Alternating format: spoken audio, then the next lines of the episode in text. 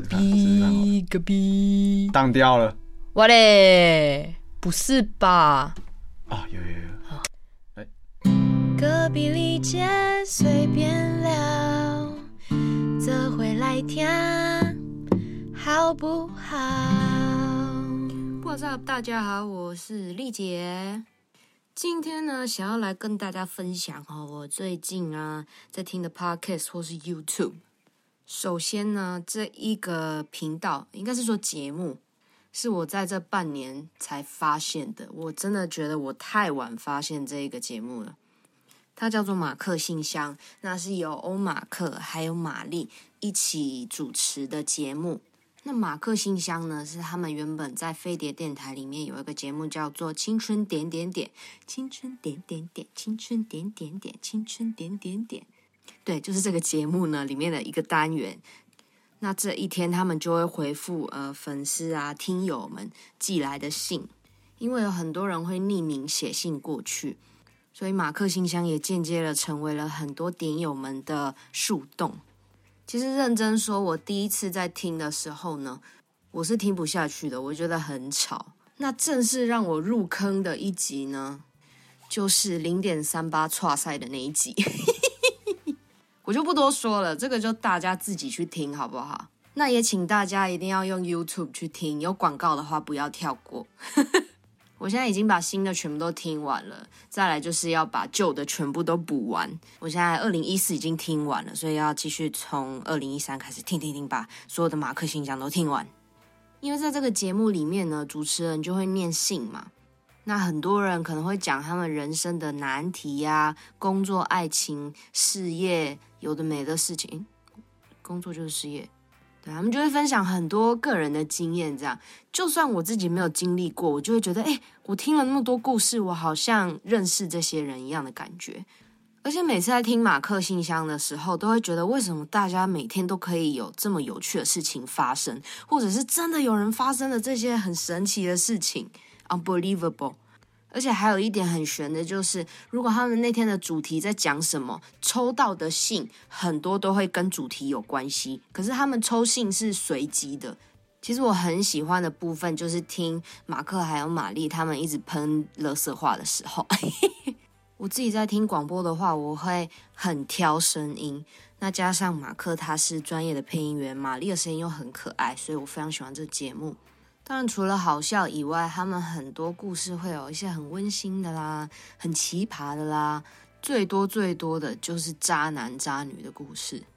以前对小三这个看法呢，就会觉得你为什么知道自己在做错事了，还要当小三？你明明知道你现在是在破坏别人的家庭，为什么你还是要当小三？以前就有这样的想法，但是在听到马克信箱很多分享的信之后。我就会开始换位思考，为什么小三他会想要成为小三呢？有些人就会觉得啊，就是爱丢啊，我有什么办法？就跟我前阵子看的一部韩剧一样，《夫妻的世界》，应该很多人看那个男主角都会恨得牙痒痒的吧？其中他讲了一句话，我真的是快被他气疯。女主角发现男主角真的在外面偷吃的时候。男主角还反过来对女主角生气，说怀疑我外遇是你精神有问题哦，而且他还说了一句话，我真的是气到疯掉，就是他说我就是陷入爱情了，陷入爱情难道是罪吗？陷入爱情当然不是罪，但是你现在是一个有妇之夫，再陷入爱情的话，的确就是罪。但说真的，我看完了这部韩剧之后，我越来越不敢想结婚这件事情了。两个很相爱的人在一起生活后，经过很多的磨合、争吵啊，或者是每天都过一样的生活，一成不变，没有新鲜感之后呢，就会觉得彼此没有爱了。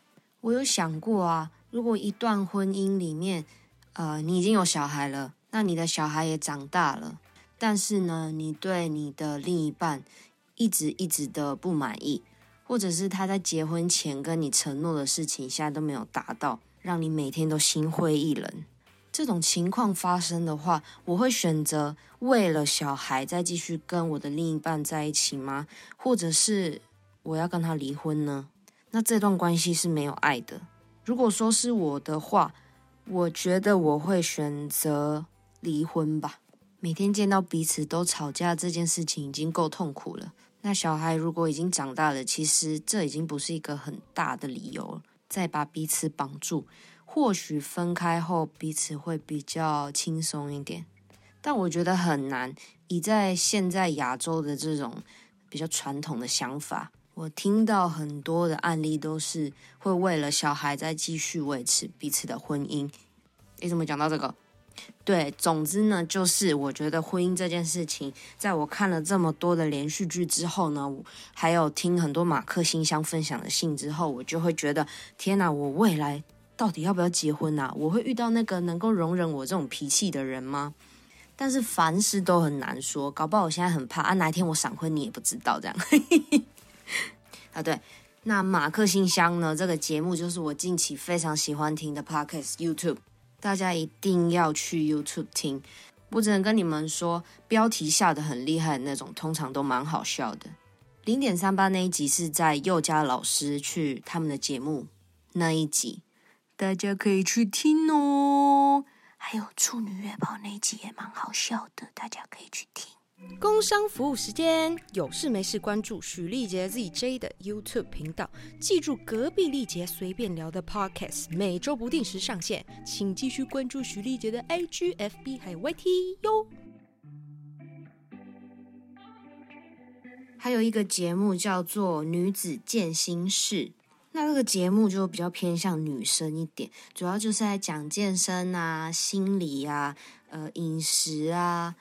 等等，很多女生在健身时候会发生的问题，很常会在这个节目里面讨论到。那我在听这个节目的时候，我通常都会把速度调快一点，因为我觉得主持人佩佩讲话的速度比较慢，那我听的时候会有点想睡觉，所以我会把速度调快一点点。那主持人佩佩呢，他以前是有暴食症的人，那现在呢，就会跟大家分享很多健身啊、饮食啊、心理上的。调试等等的，我觉得听完之后很像心灵鸡汤，听完之后很疗愈，会觉得啊，我好像也发生过这样的事情呢。听了这个节目之后呢，我就会觉得，天啊，亚洲女生活得真的很辛苦诶，每个人都在想说要减肥、减肥、减肥。那其实呢，也有很多人接触健身也是因为要减肥，我自己本身也是因为这样，所以才会接触到健身。当然要饮食配合健身，这样子呃，减肥的效果会好一点。之前我自己在健身的时候，我都是乱健身，我就是看到什么器材就去练，顶多呢就会自己分个上半身、下半身啊，大概练了几个动作之后，就去踩个有氧这样子，每天都不知道自己在练什么。那这个情况也是在我请了教练之后才有慢慢改善。我就是梦想我会有一个蜜桃臀，但是说真的，以之前我自己练的方式，真的完全没有一点进展，我的屁股完全没有感觉。但我最近就是请了教练之后，我才发现哇，我的屁股好像有变翘了。当你身上有一些变化的时候，你就会开始有成就感，才会觉得哦，我健身这些好像都是值得的。那我在听这个节目的时候，就会很感同身受啦。可能毕竟都是女生，那主持人的讲话方式我也觉得温温的，就会觉得听了之后，他好像很能理解我的感觉。那女子健心室应该就是我近期听到最有营养的节目了。还有一个最近非常非常非常非常红的节目，叫做《台湾第一通勤品牌》。在点进去的时候，你会惊讶到，嘿，为什么前面放的是江蕙的歌？那这个节目就是两个直男一起主持的，他们两个的笑声都非常的猖狂，我超爱。其实我这个人只要有直男梗，还有还有一些好听的声音，好像就能够收服我。那台湾第一通勤品牌呢？它除了直男梗以外，它其实会有掺杂很多政治的话题。那其实有很多政治的梗，我是都听不太懂啦。其中我非常喜欢晨晨，就是其中一个主持人，他是彰化人，我很喜欢听他讲话，因为他讲话有一个海口 Q，彰化那个海口海口腔这样子。他就会分享说他在彰化的故事。我其中印象非常深刻的就是他说，在高中他们要去上课的时候，路上会经过早餐店。那彰化呢，他们很多早餐店都会卖比较中式的，其中有一个就是面线羹。他说他们在吃面线羹的时候呢，就是把迄茶啊吼安尼泡开，再来就是让它散热，散热完之后就直接用倒的把它倒嘴巴里面，超酷。听完之后超想直接冲去彰化买一碗面线羹来吃，哦不是一袋。就是听他的口音啦，我自己会觉得很亲切。虽然说我不是住在彰化人，但我觉得只要会讲台语的人，我就会觉得特别亲切。因为我家就是爸爸妈妈都会讲台语，我哥哥姐姐其实都很会讲台语，但是到我，据说我小时候是台语讲的很溜啦，但是呢，我到大班就已经搬到淡水住了，所以我讲台语的机会说真的越来越少。到现在讲台语，我都觉得天哪，我到底 还行不行呢？所以我非常敬佩会讲台语的人。所以讲我去台南的时阵呢，我拢甲头家讲台语，无啥练凳，毋过我尽力啊。我现在讲台语的方式就会非常像那个台湾乡土剧的感觉。我甲你讲啦，迄个 Jessica 哈，在哪里？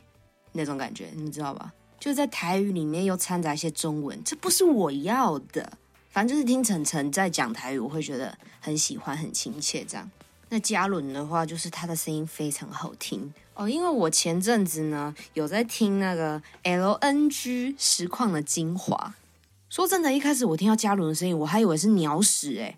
而且他们的那个直男梗都很像，笑声好像也很像。我就想说，是不是鸟屎偷偷的跑去主持，然后谎报自己的名字之类的？但之后才发现，完全是不一样的两个人。那两个的互动形式就会比较像是晨晨会丢问题，然后嘉伦在附和的感觉，听起来有点像这样。可是他们两个又会碰出一个火花。虽然说我常常听不懂他们政治梗，还有他们的漫画梗，但是我听得很开心。我觉得晨晨是一个非常会问问题的人。隔壁丽杰随便聊，这回来听好不好？好，好，好。我不是说我听那个 LNG 吗？这个是因为我们的同事呢推荐给我的。我第一次听是从怀疑之夜开始听，一开始会很懵啦，因为太多人在那一个里面讲话了。那我也是一个看不懂实况的人，但是我最喜欢听的就是六探还有鸟屎他们在喷干话的时候，Oh my god，超疗愈。他们也不是讲一些非常有营养的事哦，但是你听他们几个人在聊天，你会觉得天呐，我整天好像。能量满满呢。如果你们也很喜欢听一些直男梗，听人家讲干话的话，我非常推荐的就是 LNG，这个真的非常棒。那我觉得台湾第一通勤品牌，它还是有一些深度啦。那在同整这几个节目之后，我发现呢，我其实好像会比较喜欢呃两个人以上的节目，可能两个人一起会有不一样的观点。整个节目也会活泼一点，当然也不是一个人的话不活泼啦。但是我个人会比较喜欢听两个人互动的感觉，还有声音很重要。如果这个人讲话声音不好听，我就不会听了，除非他很好笑。那这些节目呢，就是我近期非常喜欢的节目，推荐给大家。那我的 podcast 呢，也请大家可以多多关注，因为其实以前我是一个很不会讲话的人。加上我自己又是一个脑波蛮弱的人，很容易被人家影响，所以说真的要一个人跟自己这样子对话，我觉得非常难。那在这几集呢，我觉得我有进步了一些啦，跟很久很久之前比起来。那也请大家往后的日子要多多照顾丽姐，或者是你们有想要听什么，都欢迎留言让我知道哟。希望你们喜欢这次的分享。那这集就到这里喽，我是丽姐，大家拜拜。